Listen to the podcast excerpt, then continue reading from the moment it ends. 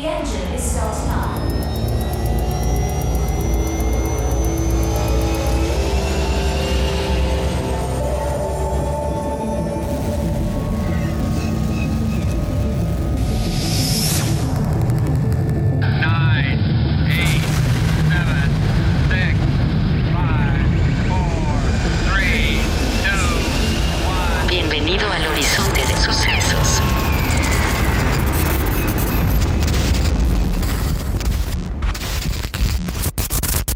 Bienvenidos, bienvenidos a un nuevo episodio de Horizonte de Sucesos. Yo soy Camel y como siempre estoy con mi querido Peralta. ¿Cómo estás?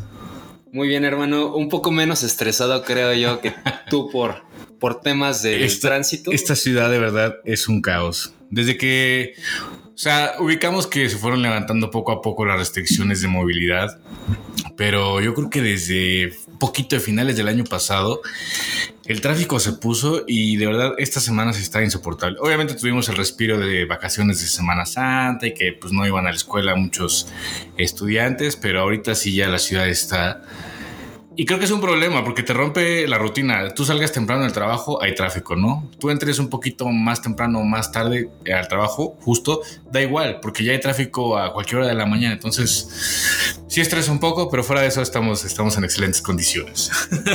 Qué, qué bueno saberlo, porque hoy rompemos eh, un poco quizás con lo que hemos estado platicando. Eh, que ya sabíamos que íbamos a hablar también de, de eh, este otro género que es eh, la fantasía. Y pues, qué mejor que empezar con, con uno de, un- una de las sagas creo que más importantes de los últimos años, al menos de, de este género, que es Harry Potter. ¿Crees que sea la saga más importante de fantasía en el siglo XXI? Al menos de, de la occidental. Siglo XXI yo creo que sí. Sí, O sea, finales siglo XX, sí, sí lo englobaría más en siglo XXI. Y yo creo que sí es la saga más importante, e incluso de, de todos los tiempos. Quizás eh, la única más importante que se me viene a la mente ahorita, y digo, sé que hay muchas, pero sería El Señor de los Anillos. Sí, Fuera de eso, eh, quizás, sobre todo con, con la última adaptación de, de. Me parece que fue de Amazon. No, fue de HBO. eh, His Dark Materials, que también es una saga entre fantástica y ciencia Mm. ficción, o sea que no es fantasía pura. Por lo de la serie, creo que eh, adquirió mayor, eh, mayor alcance, pero no creo que ni siquiera Narnia, por ejemplo, haya estado Sí, a la no. par de, de ninguna de estas No, dos no. sagas. Yo creo que sí se quedó muy lejos en el intento Narnia, ¿no? Y creo que hasta en el, en el mundo cinematográfico, que luego es lo que atrae más, yo creo que sí se quedó muy corta. Pero en mi opinión particular, yo pondría en primer lugar al Señor de los Anillos y después a Harry Potter, bueno, el mundo mágico de Harry Potter. Pero eso no significa que Harry Potter haya creado pues, todo un impacto mundial, ¿no? Realmente. Y Sí. todas las edades. No sé si has ido a. ¿Qué es Disney? O, no, es. Universal, ¿no? Es Universal, sí. Universal, donde están pues estos juegos de Harry Potter y toda la ambientación y demás, y ves a gente de todas las edades pues realmente emocionada. A mí me pasó, fui el año pasado con 28 años de edad y pues te emocionas, realmente te emocionas, güey, y ves a todo el mundo con sus capas y comprando sus varitas y así, realmente sí es todo, todo un impacto cultural el mundo mágico de Harry Potter. Sí, y sobre todo lo vemos ahora con lo que ha crecido la franquicia, ¿no? Porque, eh, digo, hay, hay más o menos una historia un poco difícil de la autora que es J.K. Rowling. Mm, Eh, digo, ahorita ya tiene muchísimo más eh, cuestiones negativas eh, o que se le señalan en los últimos tiempos, que no vamos a hablar de eso porque porque no es nuestro tema. no es nuestro tema, pero pues ella pues prácticamente escribe esto, esta saga o estos libros, al menos el principio, en un, en un tren, en uno de sus peores momentos eh, de vida y eh, pues termina siendo un rotundo éxito. No sé si fue quizás la, la etapa a la que estaba atravesando que eh, encontró en, en esta historia eh, un refugio y eso quizás hizo que, que la demás gente conectara con, con la obra. Claro. Eh, o quizás la misma naturaleza de la obra es lo que ha, ha sido tan impactante, ¿no? Porque pues empezaron con siete libros, sus respectivas ocho películas, porque la última se divide en dos partes. Después su página de internet que es pottermore.com, si mal no recuerdo.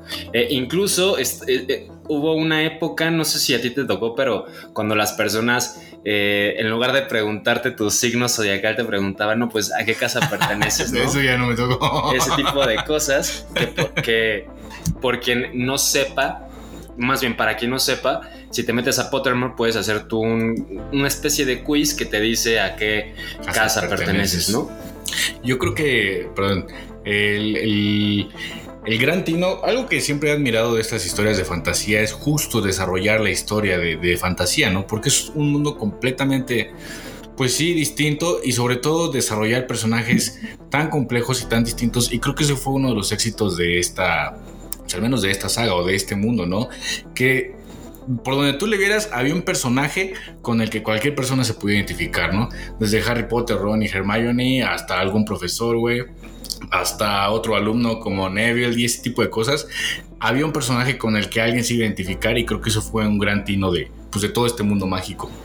Sí, además que aborda ciertos temas, eh, pues prácticamente la historia, eh, y esto también se puede más o menos descifrar eh, cuando lees la obra o ves las películas, eh, pero la misma J.K. Rowling afirmó que la historia está basada en, o los personajes de la historia están basados, sobre todo Voldemort, en, Hitler, ¿no? Entonces creo que eso también tuvo, eh, pues es un punto bastante común, sobre todo para, pues para el occidente europeo, que quizás eso también haya, haya permeado en el alcance de la misma obra, ¿no?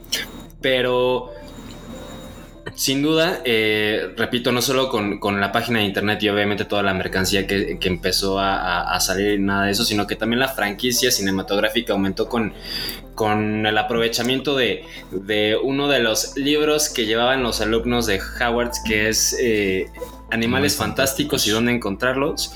Pues a partir de este, de este concepto, de este título, se genera esta segunda franquicia que pues no- nos transporta a pues a, unos instantes eh, o quizás a unos momentos eh, anteriores a, a la temporalidad de la primera saga y sobre todo nos, nos da el seguimiento de, de esta primera quizás guerra mágica que, que tuvo lugar que fue entre eh, Grindelwald y sus seguidores y sobre todo la figura de Dumbledore, ¿no? Pero antes de entrar de lleno a la saga, eh, ¿tú cuál crees que sea la, las diferencias y las similitudes entre ciencia ficción y, fantasía? Antes de, de- de contestar tu pregunta, tengo que hacer una confesión. Yo vi muy tarde las últimas películas de Harry Potter. Obviamente ya súper spoileado. Eh, pero con las películas me pasó lo mismo que con el libro. Me quedé hasta la Orden del Fénix, que, era, que es el quinto libro, me parece, ¿no? ¿El cual? Ah, sí, el quinto, el quinto. Después de eso, ya no continué leyendo, eh, tampoco terminé las películas, ¿por qué? No tengo idea. Y apenas hace dos, tres semanas terminé las películas, los libros ya no los he terminado, pero ya era un pendiente que tenía que, que solucionar ahí en mi vida 10 años después, ¿no? Sí, a mí me pasó algo similar. Yo sí vi las películas, o sea, prácticamente las fui viendo conforme iban saliendo, pero los libros no los leí hasta, pues, ¿qué será? Hasta hace unos dos años. Y realmente lo que me terminó, siempre me gustó mucho Harry Potter, las películas me gustaban mucho y todo, pero lo que me terminó de atrapar sí fueron los libros. Sí creo que, que la forma en la que te presenta, a pesar de que no me parece J.K. Rowling la mejor escritora, de hecho me parece bastante mala, sí creo que justo tiene este acierto o, o destaca en esta parte del universo que crea, ¿no? Porque no es nada más eh, crear a los personajes ni la historia en sí, que es una historia bastante básica, los personajes también me parece bastante eh, planos. Es decir, Harry Potter me parece un personaje que es o representa todo lo bueno, que representa todo lo bueno Y por el otro lado, Voldemort representa todo lo malo y pues prácticamente no tienen eh, matices, por más que la historia incluso llega a, presentarle ciertas dudas, sobre todo a Harry Potter, eh, pues realmente no deja de, de ser esto, ¿no? O sea, todo lo bueno. Eh, Sí, que, perdón, que hasta siento, no sé en los libros, pero en las películas, por lo menos en las últimas, de repente se veía medio forzado que Harry fuera un poquito malo, como que no se veía nada natural, no sé si fue un tema de dirección, de actuación y demás, pero como que no se veía bien que fuera parte de él o parte de ese personaje, ¿no? Sí, creo que fue. En, en general, tocando ese tema, creo que todas las películas eh, Mm. de la primera saga, porque pues lo demás ya no es adaptación tal cual, eh, son muy malas adaptaciones. Pero no. Creo que tiene mucho que ver porque las quisieron adaptar. eh, pues casi, casi conforme iban saliendo los libros y por ejemplo omitían ciertos sucesos o ciertos personajes eh, que, iban a tener, que a lo mejor en, ese libro no tenían eh, tanto protagonismo, pero en futuras... eh, en, en- en los futuros, en las futuras entregas sí tenían más relevancia Mm. Y entonces en la película, como los sometían al 100%, después te llegaban y, y- o, o la- o las situaciones te las sometían al 100%, después pasaba algo en las siguientes películas o te presentaban un personaje que prácticamente parecía que lo sacaban de la nada. ¿no? Sí. Eh, en, en este sentido, creo que mis personajes favoritos son Snape. Eh, justo porque sí creo que es muchísimo más el trabajo que hay de- detrás de su construcción, pero sobre todo Voldemort, digo, sobre todo Dumbledore, perdón, eh, que sí creo que es el personaje más, más completo y por eso eh, la última saga, a pesar de que creo que eh, no son las mejores películas de Harry Potter para nada. Sí son las que más me gustaron porque hay mucho fanservice, porque eh, pues siguen los pasos de, Dumbledore, te presentan eh, su historia tal cual, eh, pues parece que fue, etcétera. Entonces sí, sí lo sentí como un, un abrazo. Y bueno, retomando tu pregunta entre pues estas diferencias o similitudes que hay entre la fantasía y la ciencia ficción, yo creo que las dos parten obviamente del imaginario del ser humano, ¿no?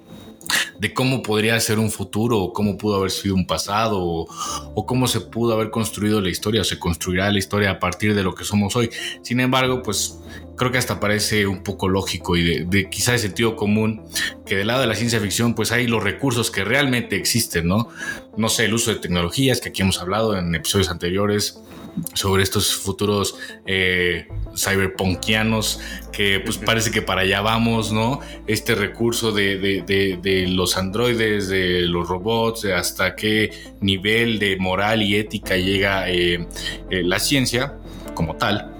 Y del otro lado la fantasía, que son recursos que nos encantaría que existieran, pero realmente no tenemos certeza de, cómo puede hacer funcionarlas, ¿no? Tanto como una escoba voladora o como una varita mágica o ese tipo de cosas, ¿no? Creo que ese, es como el punto esencial, ¿no? El, el cómo quisiéramos que sucediera y el hacia dónde podemos ir realmente. Sí, sí. Yo estoy de acuerdo en general en lo que dijiste. Eh, sí, justo creo que esta parte o este quizás fundamento científico, por así decirlo, es, es lo que más destaca de la ciencia ficción. Y, y también, o sea, lo resumiría en que la fantasía nos trata de emular a los mitos que tenemos para explicar pues el universo que, que conocemos. Y por el otro lado, la ciencia ficción eh, pues trata de construir caminos eh, o los probables caminos hacia dónde podemos ir a partir de, la especulación, ¿no? Eh, y creo que al final, eh, digo, ambos son géneros prácticamente hermanos, por eso hay muchas obras de fantasía que tienen detalles de ciencia ficción y viceversa. Un ejemplo, Star Wars, que es una obra de ciencia ficción, pero que tiene mucha carga eh, fantástica en cuanto, eh, no sé, a, a la misma, el, el mismo diseño de personajes o construcción de personajes, por ejemplo, son, son muy cercanos a los que había en estas obras de fantasía como de el caballero eh, que utiliza una espada, etcétera, etcétera, ¿no? Entonces, creo que hay, eh, por eso son tan compatibles a- ambos, ambos géneros. Eh, Y pues sí, o sea, creo que, creo que esa es la, la- principal diferencia y la principal similitud. Y lo que sí creo que cabe, cabe destacar mucho es que no, no necesariamente es que... ah, Porque sí, al menos yo sí he escuchado como que comentarios de que pues, son cosas completamente diferentes y, y realmente pues no me parece así. Incluso eh, muchos de los premios, por ejemplo, el premio Hugo que, que se le da justo a obras de ciencia ficción y de fantasía, pues justo eh, aprecia ambos, ambos géneros, Mm. ¿no? Eh, así como otros, otros varios, varios premios, eh, los premios Nebula, por ejemplo, e incluso otros de los autores más eh, importantes dentro de, de los géneros, por ejemplo, este Lovecraft, tiene mucho de, de ambas situaciones. O sea, por un lado, eh, parece que construye sus historias a partir de los mitos que él conoce, pero plantea estos, estos futuros o estas eh, realidades alternas o dimensiones alternas. Especulativas, ¿no? Entonces creo que creo que ambas se nutren muy bien y, y en ambos géneros podemos encontrar pues cosas bastante interesantes. Y creo que algo de lo, algo que destaco, algo que fue de lo que más me gustó de esta última, eh, pues, saga del mundo mágico de Harry Potter, hablando específicamente de, de animales fantásticos, Que por cierto te interrumpo, Fantastic World ya es como que una marca registrada y es, de ese, que es de, me imagino que de J.K. Rowling. mm, eh, que ya es la que de donde surgen todos los, los productos de ya sea Harry Potter, ya sea animales fantásticos, etcétera. ahí, está, ahí está el pan, ahí está el varo. Pero eh, algo que, que- que me gusta o que me gustaría destacar de, de esta saga es justo como ese punto intermedio que se maneja a lo largo de, de la, de, la, pues de las tres películas. Porque yo intento eh, compararlo con la primera, con, la, con todas las películas de Harry Potter, y creo que esa presencia humana tal cual, sí está muy marcada la diferencia entre el mundo mágico y el mundo, pues el mundo real, ¿no? Y acá no, acá lo hacen parte de con este Kowalski, que todo el tiempo está participando, que si bien no tiene pues, la capacidad de pelear contra un mago, al final de cuentas lo están incluyendo en cada una de las escenas relevantes. Y creo que eso es un punto diferente y un punto bastante atractivo de, pues sí es fantasía, pero hasta qué punto podría pasar, ¿no? Que de repente un ser humano común y corriente con una panadería, güey, un mago, más. se encuentre eh, pues en el mundo mágico, ¿no? Y qué tanta participación podría tener ahí. Entonces creo que eso es algo que me gustó bastante de esta última saga, de estas tres películas. Que justo incluso eh, creo que al menos a mí sí me llevó a esta reflexión de si bien la misma JK ha afirmado que que su obra está basada en, en Adolfo Hitler y en todo lo que pues, este güey hizo y, dejó de hacer. Eh, sobre todo en el personaje de, de Voldemort, eh, pues en, ge- en general creo que toca ciertos temas, o parece tocar ciertos temas como eh, esta parte de la xenofobia, de la discriminación, De la raza única, ¿no? de la raza única, del superhombre, eh, todo este tipo de cosas a partir de, de- de los magos o de las personas que, que poseen capacidades para utilizar magia y eh, pues de los humanos normales, ¿no? Pero justo como lo, lo describes, eh, yo sí noto mucho esta segregación justo de, eh, pues es que esto es el mundo mágico y, no hay ningún humano involucrado, y acá en el mundo eh, humano, pues cualquier vestigio de de algo diferente o algo normal, pues es señalado, ¿no? Y es, es causa de temor, es causa de pánico y, y todo eso, ¿no? Que creo que también puede ser eh, un reflejo de la época, del contexto, eh, no, no tanto quizás de, de las obras cuando fueron cuando fueron eh, publicadas, sino quizás más de- del contexto de, de la autora, ¿no? Sí. Eh, pero justo la reflexión a la que me, me llevó es que quizás eh, dentro de este discurso que intentaba tal vez ser crítico sobre estos temas, eh, terminaba por reforzarlos de cierta forma, ¿no? O sea, con esto de que, ah, bueno, sí, sí estoy intentando hablar de esto y tocar estos puntos, pero te estoy presentando un universo en el que estoy replicando todo lo que Mm. eh, en teoría quisiera quisiera criticar, ¿no? Y por el otro lado, justo en esta última saga, como lo mencionabas, pues creo que sí, hay, sí se ve un poquito más eh, apertura, más eh, inclusión. ¿Crees que responda a los tiempos que vivimos? Sí, sí, definitivamente sí responde a los tiempos que vivimos. Pues al final no es, no son los autores normalmente, a menos que, que sean autores estos de cine de arte, cine de autor. O, o- o autores de literatura pues muy mamadores que los hay Haruki Murakami pero o sea al final la mayor parte de las obras responden al- a la necesidad eh, o al interés del público en lo que quiere consumir, ¿no? Mm. O sea, y, esta, y esto a su vez está eh, basado en, en las tensiones o en lo de la época o en los temas que se abordan en, en la época respectiva, ¿no? Entonces, creo que oh, sí, sí es definitivamente una situación eh, contextual por la que quizás en esta última saga se muestre mayor apertura o se aborde desde otra perspectiva los, los, los mismos temas, Eh, sobre todo por, por esta polémica de, de J.K. Rowling, Eh, que por cierto, no sé si lo notaste, esta mujer que interpreta a Tina, Mm. eh, um, la actriz se llama Catherine Waterston. Eh, al final no es, eh, o sea, prácticamente es borrada de esta última película. Sí. Eh, parece ser que tuvo una declaración en la que reprobaba la postura de J.K. Rowling sobre eh, los temas de su polémica. No quiero mencionarlos, no porque, eh, o sea, porque creo que no, no tengo, no soy quien para hablar Para- de eso. claro. Eh, pero justo tuvo esta declaración y pues en esta última entrega ya prácticamente no apareció. De hecho, en las... Spoiler alert. en las últimas escenas en las que sí aparece, estoy 90% seguro que es CGI. No es, no es la actriz, es, es animación lo que, lo que vimos. Ok. Además de esto, esta polémica, eh, ya para cerrar con este tema, a menos que quieras agregar algo, eh, ha puesto en entredicho las siguientes dos entregas que ya estaban como que pactadas sobre esta saga. No sé si al final iban a ser cinco películas o si iba a haber más, pero ya las dos siguientes eh, secuelas ya estaban planeadas. Entonces, ahorita no se sabe si se van a, a lanzar por lo mismo de, de toda esta polémica, ¿no?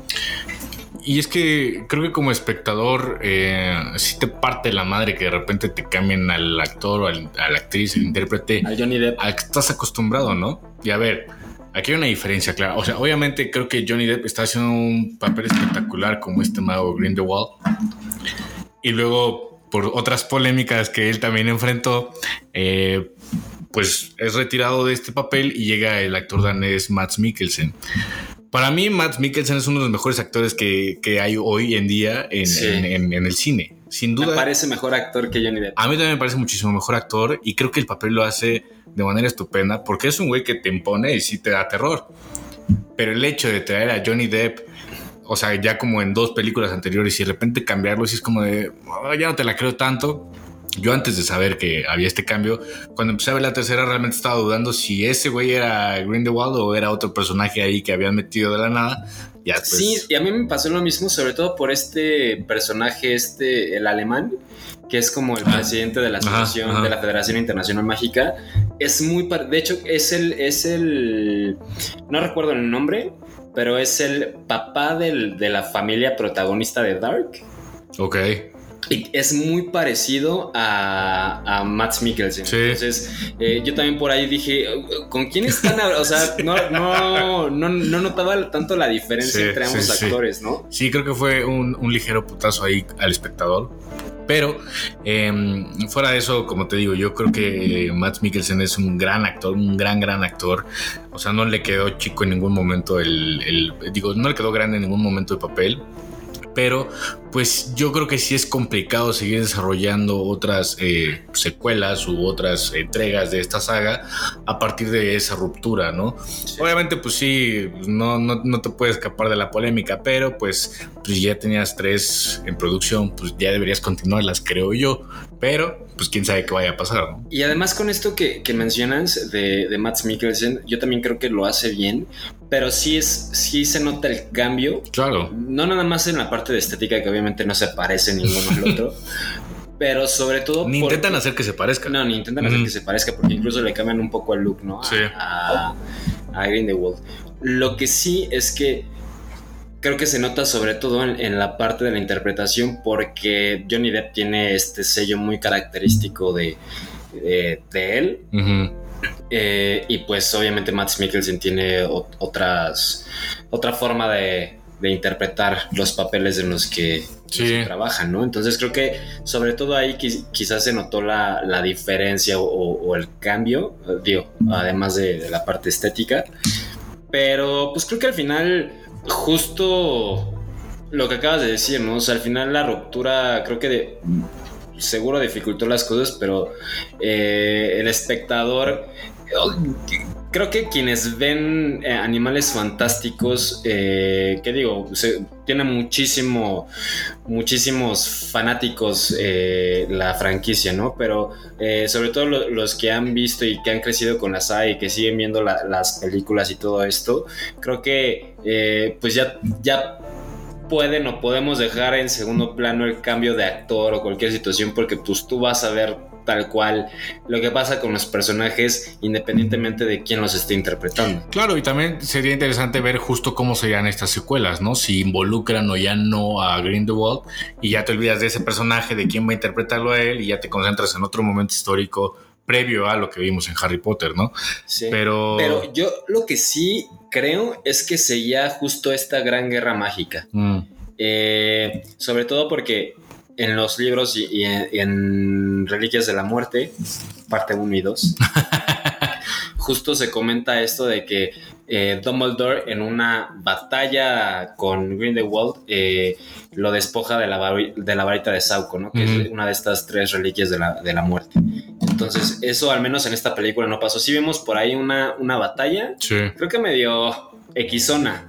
Quedó de ver, ¿no? Sí, Por eso sí, no, sí, no sí, es mi película favorita, pero... Que, que también creo que nunca han sido las batallas eh, la característica principal de, de las películas de Harry Potter. No, pero eh, considero que este choque entre, pues no sé cómo decirlo, entre encantos, hechizos o no sé qué, de otras películas que hemos visto, son, se ven más poderosas que la que hemos visto. Y, güey, o sea, estás hablando de Dumbledore, ¿no? No es cualquier como personaje ahí hechizo que esté peleando con alguien. Aunque también creo que tiene mucho que ver con esta parte de, de pues que fue el primer enfrentamiento que tuvieron después de haber roto el, el pacto de sangre, después de haber... eh, bueno, más bien, o sea, después de este pacto de sangre, pero pues ambos personajes parece que siguen eh, teniendo amor el uno por el otro, ¿no? Digo, Dumbledore de una, de una forma como que más bonita, o sea, de que incluso él, eh, a pesar de que en toda la película se, se menciona esto del, del pacto de sangre, eh, en general no, o sea, sí, sí se ve que además de eso, él no tiene el deseo de, de pelear enfrentarlo, contra sí. Grindelwald, ¿no? Por, por su sentimiento social. Y por el otro lado, eh, eh, Grindelwald sí creo que eh, muestra es- sentimientos un poco más cercanos a un desamor, o sea, de que se siente traicionado por Dumbledore porque al final eh, él mismo lo dice que pues fue abandonado por él, por Albus, etcétera, ¿no? Eh, ot- otro detalle que me parece muy importante de, de la película es que al final se llama Los secretos de Dumbledore y uno hubiera esperado a que fuera únicamente los secretos de Albus Dumbledore, pero creo que eh, también tenía mucho que ver, o sea, los secretos de Dumbledore, pero como familia en general, ¿no? Porque está esta parte de que Quidditch termina siendo, sí, un, un, un Dumbledore, no, un- no el hermano de Albus como se menciona en la segunda parte o, o en la película anterior, sino más bien el hijo de Alathor, pero al final termina siendo su hijo y termina siendo eh, pues justo otro secreto más, ¿no? Y también se menciona un poco la, la historia de, de la hermana, que, que justo eh, también ahí tiene relevancia porque pues tanto Credence como la hermana de, de Aberford. Aberforth tanto la hermana de Albus y de Aberford, pues ambos son eh, Oscurials, ¿no? Que, que es este tipo de, de magia reprimida por falta de amor, bla, bla. Entonces, creo que ahí está la relevancia. Creo que justo este detalle me parece bastante curioso porque no tuviera, al menos yo no me esperaba como que eh, fueran a revelar más cosas de la familia porque nunca fueron ni personajes Sí, relevantes, ¿no? O sea, sí te imaginas que en los secretos de el personaje, ¿no? De Albus nada más. Sí, pero pues no sé, creo que es, está en un punto complicado para, para las siguientes películas, para las siguientes historias. O sea, ¿cómo lo vas a desarrollar y si seguirás apostando por Matt Mikkelsen? Que a ver, no es una apuesta perdida, o sea, insisto, es un gran actor, sí. pero la historia y, y en general cómo seguirla desarrollando, pues será interesante ver, ¿no? Em, ¿Cuáles te gustaron más?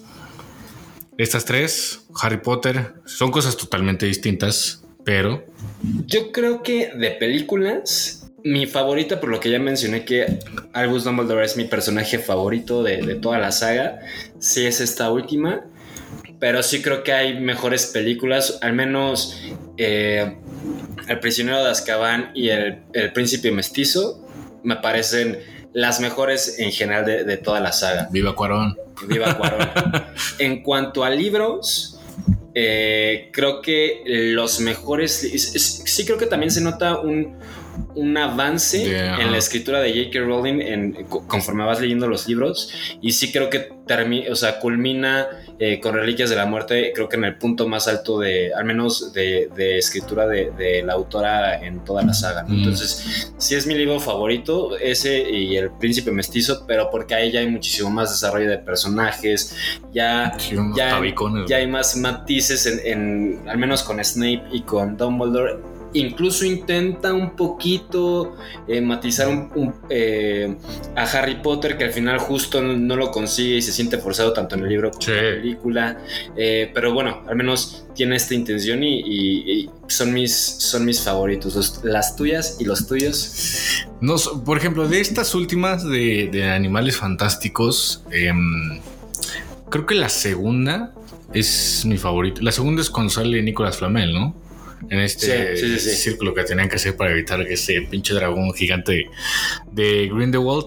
Creo que esta es mi favorita, güey. No sé si está eh, muy viciado mi juicio por la aparición de Zoe Kravitz, pero.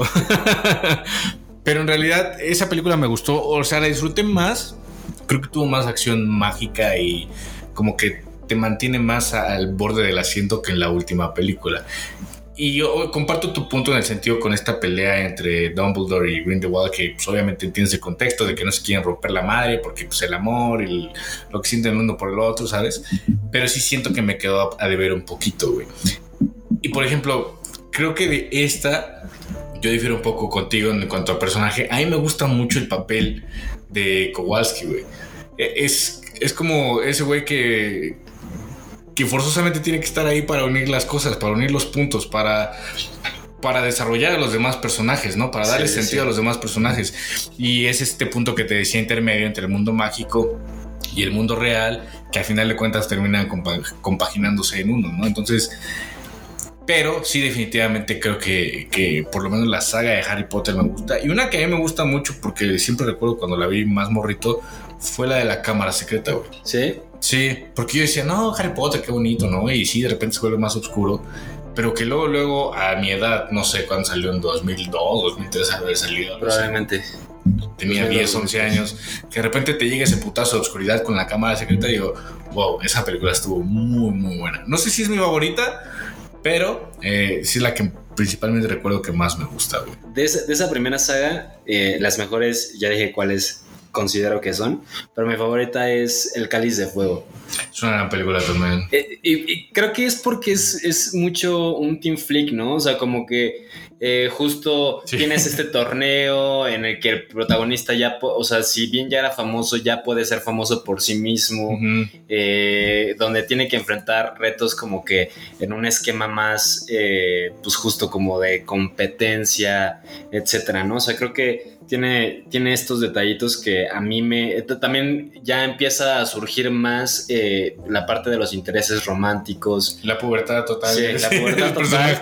Entonces, creo que esa, esa es mi favorita a la fecha de, de- de la primera saga. A mí una, una escena de, de esa película que a mí me da mucha risa hoy, pero que la historia pues, es trágica, es cuando se muere este Cedric y que la banda está tocando como si Hola, nada, ¿sabes? Y el Harry Potter está llorando encima de él. Me da mucha risa, la verdad, pero es una, es una trágica, pero... Sí, e- es fuerte, ¿no? Sí, güey. Que el papá se, se acerca a él llorando, y mi muchacho, que la chingada, pero... Pero sí, es- esto es lo que hacen las redes sociales, güey, te hacen encontrar los momentos divertidos de la tragedia, entonces... También está el Mundial de Quidditch. En esa, ¿no? En esa, que justo en la Ah, película es verdad, sí, no lo desarrollan tanto, o sea, de hecho, o sea, ves una escena en la que están en el estadio y todo, pero no ves nada del partido, ¿no? Sí, cierto. Y en el libro sí, sí te van contando cómo, cómo, cómo quedó campeón Bulgaria. Que no sé si te pasó que, que obviamente en la primera película, en la piedra filosofal, te dicen, no, pues es que Gryffindor ganó la copa de la casa, ¿no? Y en las siguientes películas, pues ya eso pasó a segundo término por obvias razones. Pero en las me- películas, ¿no? Ajá. En los libros sí sigue... Exacto, pero en las películas se me queda así, bueno, ¿y ahora quién va a ganar la copa de la casa? Eso a mí me interesa, ¿no? Y pues obviamente pues lo dejaban fuera porque eso realmente no tenía peso alguno. Sí, no tiene ninguna relevancia. Pero pues eso también me quedaron a deber. Oye, y también lo interesante de, de esta última entrega es, es que vemos ya un, un contexto quizás un poco más político, ¿no? O sea, si bien, 100%, güey. si bien creo que siempre estuvo presente cierto esbozo político en general en, en- desde la saga anterior con, con esto de, de pues, querer tener control sobre la población mágica, bla, bla. Creo que aquí ya, ya vemos un contexto quizás más cercano a, la realidad que pues ya vemos unas elecciones que también dependen de una criatura fantástica que, o sea, no, no hay tanto sentido quizás desde nuestra realidad. Claro, pero creo que ese elemento está como bien aprovechado en el en el sentido de lo que tú decías de hablar de la crítica o de criticar ciertas cosas que suceden hoy en el mundo real, que es como esta corrupción, ¿no? De, de Sí. buscar a, a toda costa obtener el poder y fingir demencia, ¿no? Decir, no, pues este güey es el que me va a elegir. De adelante, ¿no? Bienvenido. Yo soy el que fue seleccionado por esta eh, por esta persona o esta figura o este animal fantástico que es eh, incorruptible, entre comillas, pero pues en realidad La había muerte es un zombie. Exactamente, güey. pero sí, totalmente un, un mundo más político.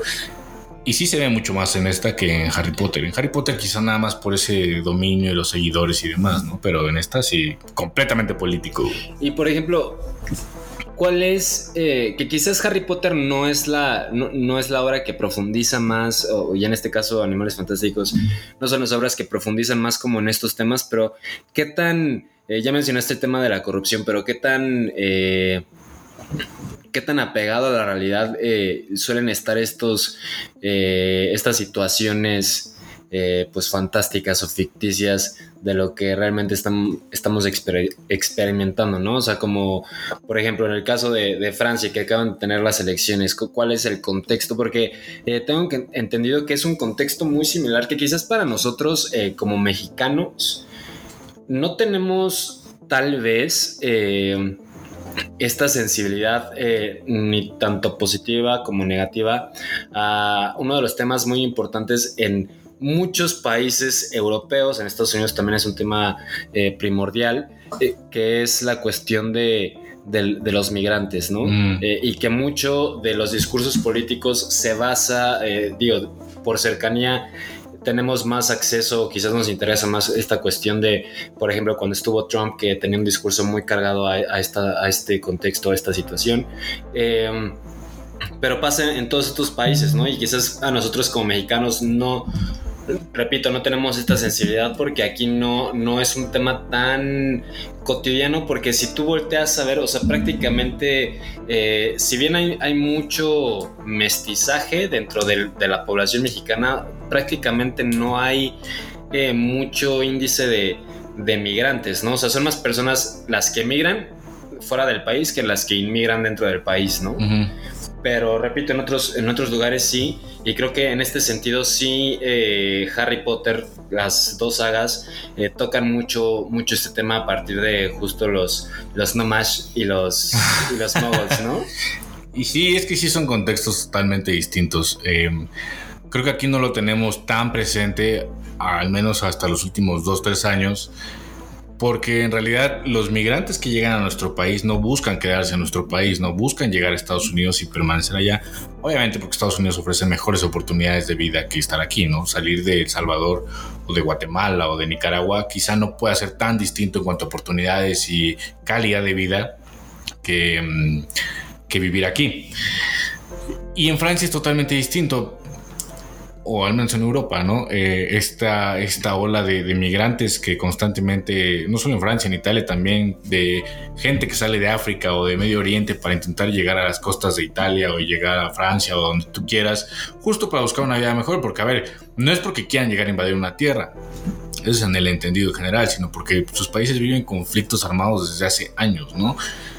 En Libia, por ejemplo, hace años que asesinaron a Muammar Gaddafi y aún así sigue habiendo tantos conflictos en la región que la gente pues busca salir de ahí, ¿no? Apenas creo que ayer, antier, no sé qué día, eh, se, se hundió un barco que transportaba migrantes de Túnez y de Libia, que está en la parte norte de África, ¿no? Entonces la gente sigue desesperada por salir.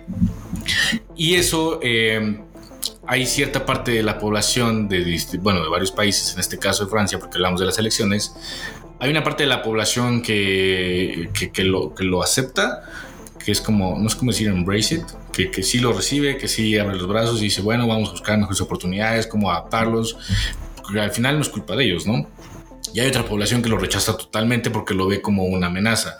No tanto porque les quiten los trabajos, sino por el contexto que existe de esta violencia provocada por eh, musulmanes radicales eh, que, que, buscan como cierta venganza ante las burlas, por así decirlo, ante su fe, ante su religión, su creencia, ¿no?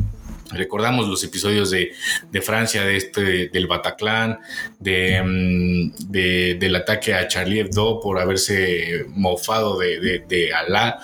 Eh, y apenas hace un par de años, un maestro, no recuerdo si de la Sorbona, fue decapitado porque en una clase, eh, eh, recuerdo más o menos la historia, eh, habló de Alá y creo que mostró una representación y eso va en contra totalmente de, pues, de los musulmanes. Creo que una de las alumnas se quejó y bueno, a partir de esa queja terminaron decapitándolo. Son extremos, obviamente son extremos, pero eso, los extremos hoy en día venden bien por cosas que hemos hablado nosotros aquí de temas de desinformación, de no creer ya en los datos que nos dan, porque obviamente a lo largo de la historia, pues algunos algunas cifras, algunos contextos, alguna no satisfacción de la realidad que nos ofrecen las autoridades provocan que se generen estos extremos, ¿no? Entonces hay quien aprovecha esos, eh, esa, ese contexto político, ese contexto histórico, ese contexto de extremo para utilizarlo electoralmente, para buscar votos, para aprovecharlos de la mejor manera. Y es lo que pasó en Francia. En Francia, en la primera vuelta tenían 12 candidatos. Pero iban desde, era todo un abanico de corrientes ideológicas, ¿no? Desde extrema izquierda, así los más comunistas, hasta la extrema derecha, que no era Marine Le Pen, sino otro güey más radical que quería de plano casi que cerrar las fronteras, que es Eric Zemmour. A final de cuentas pasan dos, que son Macron y Marine Le Pen, otra vez como en 2007. ¿no? Que Macron es un poco más como centralista, por así decirlo. Exacto, sí. Macron es de centro.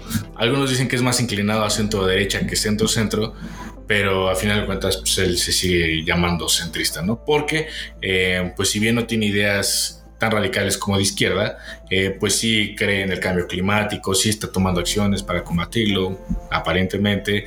Eh, no cree que cerrar las fronteras sea una respuesta, ¿no? Pero también es interesante porque hay un contexto, hay toda una, una serie de hechos que suceden alrededor de la región Europa que se ve amenazada por la violencia extremista que lo están obligando a tomar ciertas decisiones como la prohibición del hijab en los salones de clase a partir de lo que pasó con este maestro que fue decapitado. O sea, a veces toman como decisiones que no sé qué tan acertadas puedan ser eh, y que no más bien se siga radicalizando, ¿no? Porque creo yo que si a ti te prohíben algo en un país que habla de la libertad, de la, iguali- de- de la igualdad y de la fraternidad, pues como que te pone más en tu esquina, te pone más a la defensiva de por qué no, por qué él sí, por qué yo no. Sí, ¿no? Y en esta cuestión también es, o sea, porque creo que quizás está este discurso de, pues es que lo hacemos porque al final, eh, pues la mujer, nosotros creemos en, en la igualdad entre géneros y eso es, no- para nosotros significa la represión contra la mujer, es un símbolo de represión, etcétera, ¿no? Pero en realidad, pues tú no sabes qué tanto eh, es la decisión de esta Exactamente, persona de exactamente. poder portarlo o no. Exacto. Y al final estás igualmente reprimiendo la decisión. O sea, aquí no importa lo que tú creas o lo que tú eh, quizás eh, le otorgues eh, de significado a ciertos símbolos, a ciertas eh, situaciones, a ciertas actitudes, sino lo que importa, hablando de igualdad, es pues justo respetar eh, este libre albedrío. Exactamente, esta esas diferencias. Sí, total. Y, y justo esta última película de, de Animales Fantásticos, porque de eso estábamos hablando, em, eh, sí refleja mucho, lo, y no solo lo que vivimos hoy con ciertos candidatos, em, sino lo que vivimos, ya lo decías tú, ¿no? En la Segunda Guerra Mundial, con este discurso de Hitler de una raza única, superior, y que todo lo demás pues, prácticamente era basura, no era inservible. E no incluso- país. eh, el mismo Voldemort pues tiene esta misma característica que Hitler, ¿no? Hitler no recuerdo bien si era judío o si era de ascendencia judía, pero de entrada no era eh, lo que él buscaba en esta cuestión de, de supremacía racial, ¿no? O sea, él no era ario, por así decirlo, él- él, recuerdo era polaco, si no corrígeme. Austriaco. Austriaco, sí. Y ni siquiera tenía las mismas características raciales que lo que promovía, buscaba, ¿no? sí. Lo que buscaba este, pues este alemán, eh, este genotipo alemán que conocemos, güero, azul, alto, gigante. Sí, exacto. Entonces, eh, y Voldemort es exactamente lo mismo. Es, es un tipo que busca esta supremacía eh, mágica, pero que al final es, es hijo de, de sí una, una persona, su mamá usaba magia y todo, y su papá era un, un mogul, un, un nomash. Entonces, sí, justo tiene estas pues estas similitudes, estas pa- para, estos paralelismos con la realidad.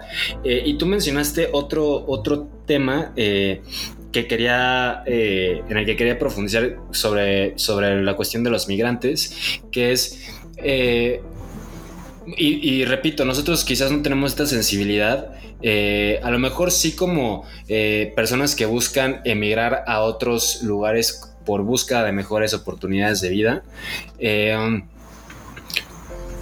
Pero es justo eso, o sea, el, la culpa en sí no, no es del migrante, no es como que la persona diga es que yo quiero ir, eh, es muy diferente la- el contexto actual de la migración que lo que existía en, siglos anteriores, ¿no? Que sí las personas buscaban em- emigrar porque querían ser parte, entre comillas, lo estoy diciendo muy, de forma muy burda quizás, pero querían ser parte de esta colonización, ¿no? O sea, de sí vamos a tener mejores oportunidades, pero porque pues vamos a acabar con lo que hay ahí, vamos a construir algo nuevo de cero, Sí, ¿no? las Y- conquistas de y nos vamos a sí. apropiar de, de eso. Y ahora es muy diferente, es pues justo, o sea, yo no voy a apropiarme de, de tus cosas o, o no es mi intención apropiarme de eso, sino más bien pues es, es buscar estas mejores condiciones que en mi país, mi gobierno, mi, mi, el sistema en el que vivo, la estructura en el que vivo no, no, no se me facilitan, no, no, no me es posible encontrarlas, ¿no? Sí. Y justo eh, creo que ahí es donde ya se rompe esta situación de, pues, de, de culpar o, o donde se tendría que romper este prejuicio de culpar al migrante, sino pues es más bien eh, la responsabilidad de, de- del gobierno del país de donde viene el migrante, ¿no? Claro. Por ejemplo, en Francia está esta situación de que les otorgan eh, ayudas eh, a, las, a la población en general de si tienen hijos, si no tienen trabajo, etcétera, ¿no? Ayudas económicas. Eh, por ejemplo, aquí en México, una de las cosas que intentó hacer, no sé qué tan bien o qué tan mal, eh, Andrés Manuel, pues fue esto de las ayudas a los ninis, ¿no? Mm. Y la mayor parte de la población era como de que es que cómo le, van a- le vamos a estar dando a, a las personas que, pues a los zánganos que, Que no no, trabajan, nada, ¿no? eh, dinero, pues, si no hacen nada, ¿no? Ujú. Pero pues es justo, creo que esta diferencia de, de- contextos, de perspectivas, de, de qué tanto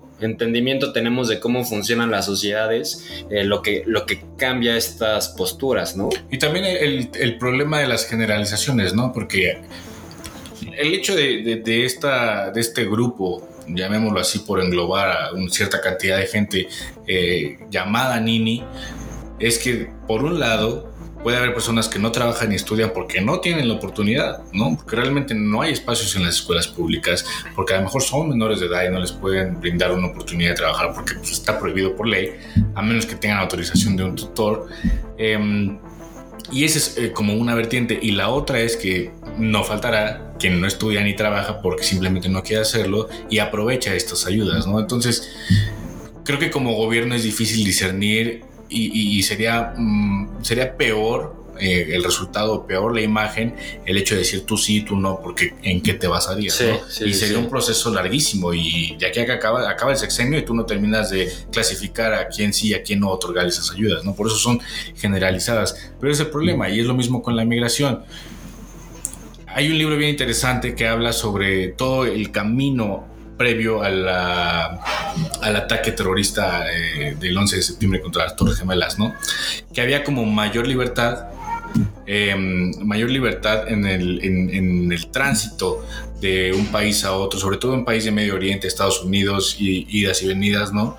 Y a partir de un ataque precisamente en Nueva York en los años 90, es cuando empiezan a reforzar un poco más como el tema de seguridad, pero ya es bastante tarde porque ya se dieron cuenta que varias personas relacionadas a grupos terroristas, en este caso Al Qaeda, ya habían estado en territorio estadounidense, ¿no? Entonces, encontrarlos, eh, rastrearlos, ya era un problema. Entonces, el libro te narra como, todo, como toda esa serie de errores que fueron tomando las autoridades al punto que sucedió eso, ¿no? Sin embargo, no significa que todas las personas, todos los migrantes que llegan de Medio Oriente vengan con el propósito de destruir pues algún, eh, alguna estructura, matar a miles de personas, porque pues no. El problema es discernir entre eso, ¿no? Y para eso se supone que debería trabajar la inteligencia, y es algo que critica ese libro, ¿no? Que la inteligencia estadounidense falló, porque ya tenían todas las red flags prácticamente y fallaron y no, no previeron ese ataque pese a todas las alertas que tenían, a todas las señales que tenían, que tú las lees y resultan obvias, pero en ese momento no fueron, no funcionaron. Y para eso debería, creo que ahí el papel de la inteligencia de cada nación debería funcionar de mejor manera en lugar de tomar decisiones de cierro la frontera o tú que eres moreno o de bigote te voy a sacar de aquí porque tú no eres europeo. Y que justo también nos trae un poquito a este tema de, de su- supremacía o supremacista, ¿no? O sea, que, que es justo lo que acabas de mencionar, que por estas fallas de la inteligencia, obviamente ya a partir de, de- de este atentado del 9-11, eh, también hay un documental que se lanzó por el aniversario eh, en Netflix, en el que abordan estos temas, que Ah. también se dice que se refuerzan justo... Ese está inspirado, bueno, está basado en el libro este, ajá. Ok.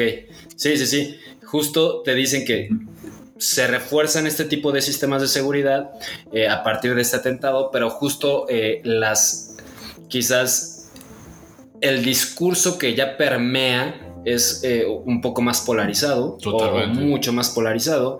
Entonces ya es eh, muchísimo más restrictivo a las personas que quieren no, ni siquiera eh, migrar a- a- al país no sino pues nada más visitarlo. Exacto. y pues sin un fundamento justo eh, que venga de la inteligencia de- de- del gobierno del país, ¿no? Es más como de, ah, pues porque yo te veo diferente, pues te cuestiono y, y si no quiero no te dejo entrar. O sea, Claro. no, no porque impliques un peligro, porque no tengo la información para, para eh, decidir si implicas un peligro o no, no tengo la suficiente información para, para poder hacerlo en la mayoría de los casos, eh, sino porque por cómo te veo, ¿no? Sí, ya, y es también consecuencia de la paranoia que generó este ataque. Y, y obviamente, a ver, es entendible, ¿no? Sí, no sí, quieres que algo así se repita en tu país, ni mucho menos, pero el, el hecho de reaccionar con paranoia 20 años después que siga funcionando de la misma manera, pues creo que no está bien. Y eso abona bastante bien a que sigan alejándose los polos o los extremos y cada vez la gente sea más radical, ¿no? Además de otras herramientas que ayudan a eso, como las redes sociales. Sí, sí, sí. Definitivo. Y el último tema que quería tocar era justo lo otro que mencionaste, que es este tipo de, de fanatismo. eh, porque muchas veces pensamos que el fanatismo eh, se ve únicamente en religión, pero en realidad el fanatismo existe para cualquier cosa, o sea, y lo vemos mucho en México, por ejemplo, con, con el fútbol, ¿no? O sea, con los casos, eh, lo que pasó en Querétaro hace un mes, un mes y medio, dos meses, lo que acaba de pasar en el partido de Cruz Azul Mm. eh, este fin de semana. Eso es fanatismo, es, es otro ejemplo y es otra acción que parte de, de- este sentimiento, ¿no? Pero también existe el fanatismo político, también en México se ve mucho de esto ah, y también está completamente polarizado. En, en muchos países es, es así. Eh, pero justo lo que mencionabas es que el miedo también recae en este... eh, en esta situación de no saber que la persona que está viniendo a tu país, eh, qué tan fanática puede ser de, de Claro. la religión que predica y hay ciertas religiones que son mucho más, quizás no más extremistas o más radicales que otras, pero quizás sí actúan de forma más radical o más extremista, ¿no? Eh, y esto es algo que también se ve mucho en, en toda la saga de Harry Potter, o sea, de que los seguidores de Voldemort son prácticamente fanáticos que se someten hacia la voluntad de este güey sin, sin poder cuestionarle, porque también ahí hay una situación de violencia, Sí, del terror también, sí, sí, Exacto. sí. de, de un terrorismo Sí, justo en- entre, dentro de los mismos miembros de, de ese, de esa congregación. Y, y acá también en la última saga se nota con, con los seguidores de Grindelwald, ¿no? Que es quizás un poco más eh, o menos eh, radical las formas de, de Grindelwald, quizás es un poco más eh, abierto incluso. en, muchas, en muchas partes de la película menciona como es que yo, yo quiero, yo necesito que la persona que, que busco que esté conmigo, que me siga, venga por su propia cuenta, ¿no? Yo, yo no la quiero obligar porque, pues no sé, ¿no? Por cuestiones de, de poder.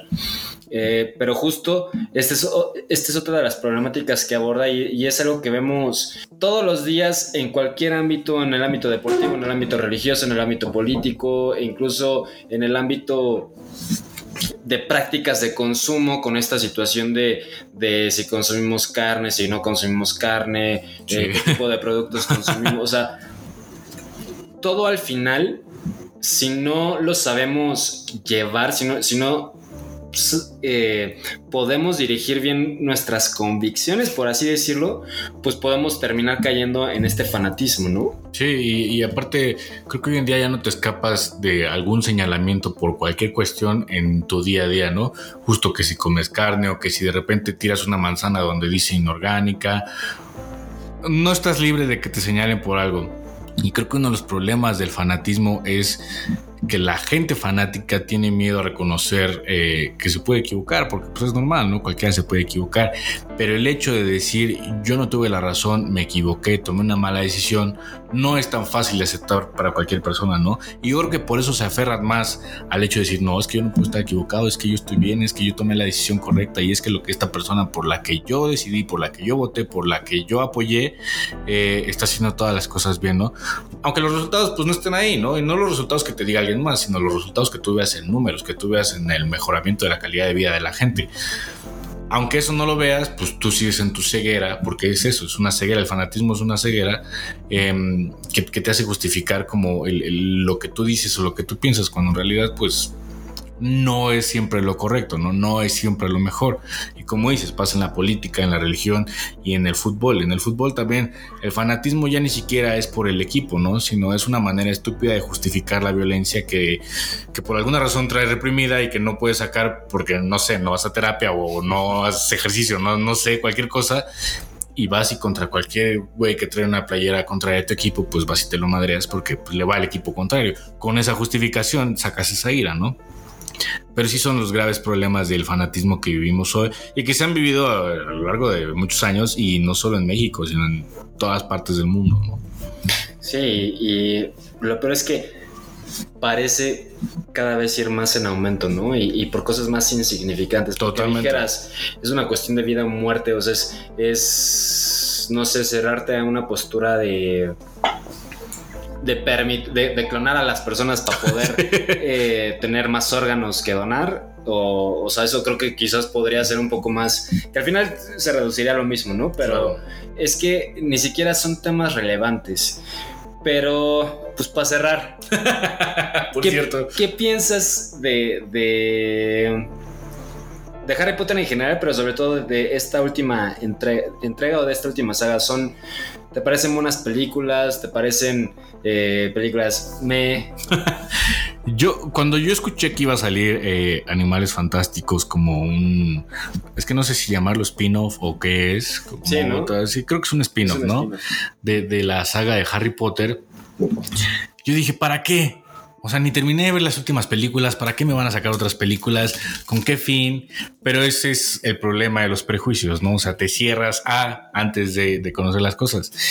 Y no te lo voy a negar. O sea, en realidad creo que no me hubiera pasado nada si no hubieran existido estas películas en lo particular. Sé que te hubiera dañado porque no hubieras desarrollado sobre Dumbledore, pero pues, al final de cuentas creo que cumplen justamente bien esa parte, ¿no? En la parte de, de- del, el, pues de la fanaticada, de los seguidores de Harry Potter, que a veces quieren más y es como darle un giro distinto a la historia que ya nos traía acostumbrado en ocho películas y siete libros. Em, y que, o sea, la esencia, digamos, es la misma, ¿no? La magia no cambia, el mundo no cambia, sigue siendo lo mismo, pero estas particularidades que te decía de cómo justo este Kowalski es como el punto que une todo lo que tú dices de que Dumbledore se desarrolla mucho más ese personaje, o sea, esta saga da esa oportunidad, pues creo que es una buena saga, ¿no? Que cumple. Cinematográficamente hablando, no creo que sea lo mejor, no me encanta, ¿no? Pero creo que como historia complementaria cumple bastante bien. Sí, yo creo que en general, ya dije, las películas de Harry Potter no, eh, fuera de una o dos excepciones, no me parece para nada buenas, pero sinceramente creo que no hay ninguna que no haya disfrutado. Claro. Eh, creo que las únicas que no disfruté tanto fueron las últimas, o sea, la, la de las reliquias del amor de parte 1 y 2, porque... O sea, entiendo que la hayan separado en dos porque el libro era bastante largo, pero al final pues justo que te hayan hecho esperar un año más y todo. O sea, si lo querían separar en dos partes está bien, pero sáquenla un mes después, ¿no? O sea, creo que eso, esa fue la única que no disfruté tanto por ese tema. Pero en general, todas las películas creo que las he disfrutado bastante. Creo que eh, también cómo han llevado este universo que creó en palabras prácticamente eh, J.K. Rowling ya un- a una forma visual, a una forma cinematográfica, o sea, ver, ver estas justo, estas criaturas fantásticas, eh, ver este, eh, el castillo de Hogwarts, ver, ver todo el mundo mágico ya plasmado en una pantalla y que creo que te, te da esta oportunidad de acercarte chambota, más exacto, y sí, que sí, también es una chambota. Creo que eso es, es, es lo que más te hace disfrutar, ¿no? Y fuera de eso, la última saga creo que eh, las películas, pues igual, o sea, son Sí. palomeras. Sí creo que, por ejemplo, hay muchas cosas que se sienten muy forzadas por- en la primera parte de esta, de esta trilogía. Eh, primero dice Newt Scamander que va a... Primero no entiendes por qué está Newt Scamander ahí, ¿no? Después dice que va a entregar un, un- un nave fantástica. Después en la segunda eh, te enteras o, o te hacen entender que, que Dumbledore lo tenía planeado todo, pero se siente muy forzado. En esta última, pues lo mismo, hay- hay ciertas partes en las que se sienten eh, fragmentos como que los quisieron poner ahí nada más por para que hicieran sentido, pero que no estuvieron bien construidos.